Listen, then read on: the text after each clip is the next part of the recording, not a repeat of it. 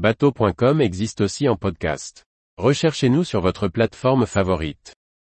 La plaisance, naviguer entre passion, émerveillement et réalité. Par Briag Merlet.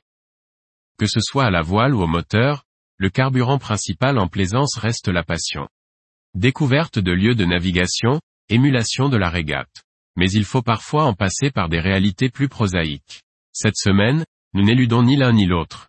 Le 1er janvier renvoie chaque année à des détails bien prosaïques. Nouvelle en rime avec évolutions administratives et fiscales, changements tarifaires. Et 2023 ne déroge pas à la tradition.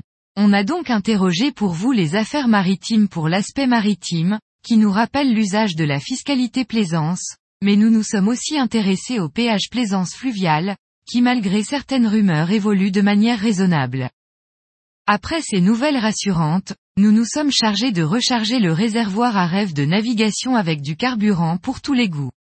Les accros à la compétition se réjouiront de la bonne santé de ce monument de la régate qu'est le Fastnet, désormais ancré à Cherbourg.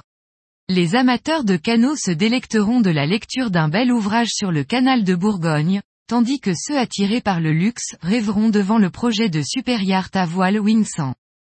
Pour conclure, on s'offrira une navigation en Arctique par le passage du Nord-Ouest avec la famille Dumar dans une vidéo aux images superbes et qui offre un joli bol d'air frais. Une semaine de janvier au menu assez complet.